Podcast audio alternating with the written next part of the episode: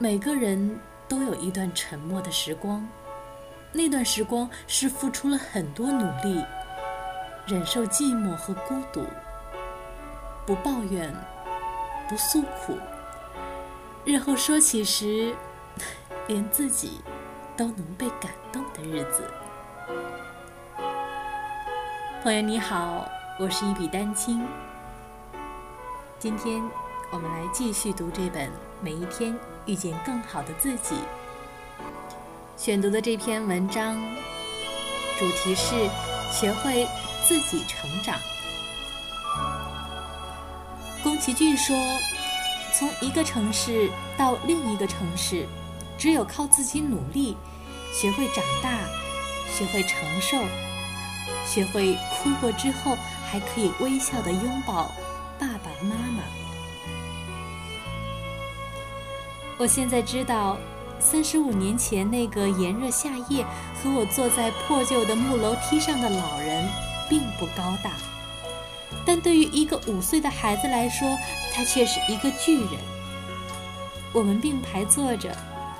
看着太阳落在繁忙的街对面那个老德克萨克加油站的背后，除非有大人或至少一个哥哥或姐姐陪着，我从未被允许穿过那条街。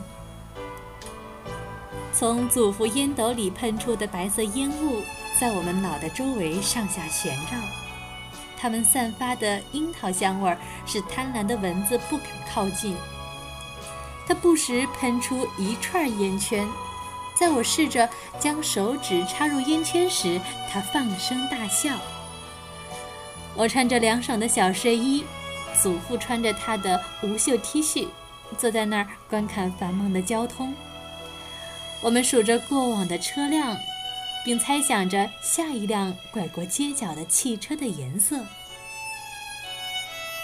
我又一次陷入两头都够不上的中间境遇。作为六个孩子中的老四，很多事情对于我来说，不是因为年龄太小，就是太大而不合适。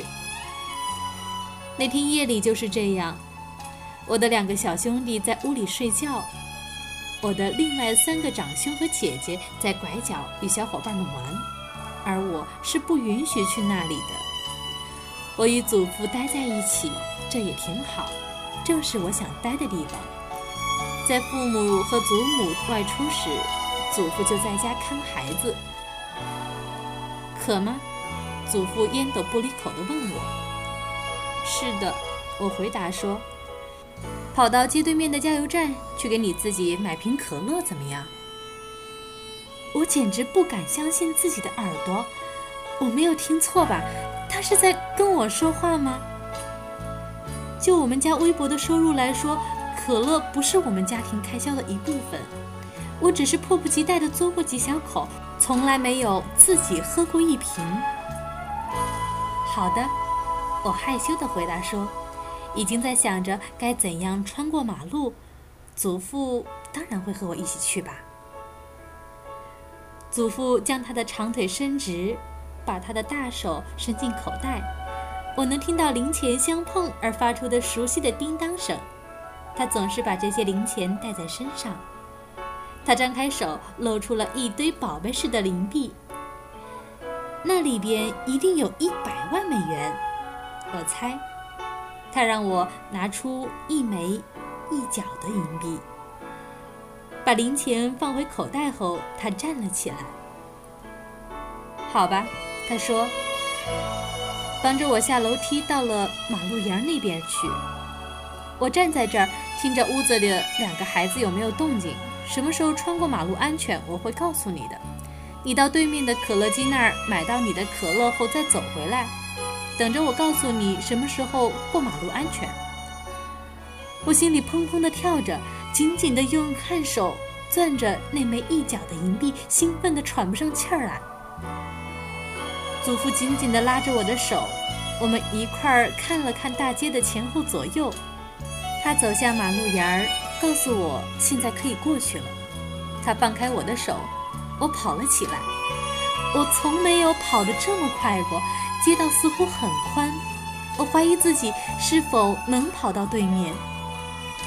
跑到对面后，我回头寻找祖父，他正站在我离开他的地方，为我自豪地微笑着。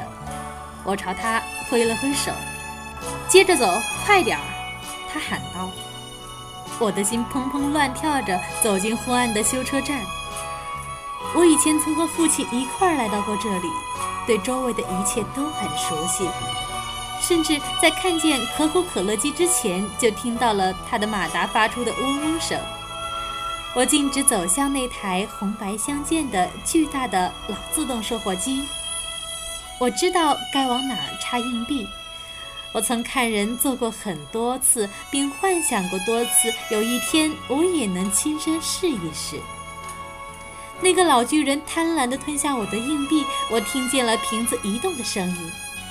我踮起脚尖，伸手摸索着打开了它厚重的门。它们就在那儿，一排整齐的深绿色瓶子，瓶颈一个挨一个地凝视着我。冰箱里散发出冰冷的气息。我用肩膀顶着门，伸手抓一个，迅速一拉，将它从捆绑中拉了出来。另一个立刻占据了他的位置。瓶子在我汗津津的手中显得格外冰凉，我永远忘不了冰凉的瓶子接触我的肌肤时的感觉。我两手抓住瓶子，将瓶颈放在固定的墙上的厚铜开瓶器下，瓶盖立刻掉在了一个老木桶里。我伸手将它捡了出来，感觉好凉，中间已经弯曲。但我知道，我需要拥有这个纪念品。手拿可乐，我自豪地走回到外面。已是黄昏时分，祖父正耐心地等待着，并面带微笑。停在那儿，一两辆车辆在我面前飞驰而过。祖父再次走下马路沿儿。现在过来，他说：“跑过来。”我跑了起来。冰凉的棕色泡沫溅在我的手上。别再一个人独自过马路，他警告我。我紧紧地抱着可乐瓶儿，生怕他让我把可乐倒在杯子里，毁掉我的梦想。他没有。我咕噜噜长长的吞下一口冰凉的可乐，冒汗的身体顿觉清爽无比。我认为自己再也没有过当时那样的自豪。今天的文章读完了，一个小男孩穿过马路去买可乐，然后跑回来。这在我们看来似乎是一件特别简单、再正常不过的事情，但是它却伴随着成长。就像我们知道的那样，成长不是缓慢的，它不会慢慢的到来，它到来的时间点很奇妙，或许就是在那一瞬间，一件小事情上。但是最重要的，我们要学着自己长大。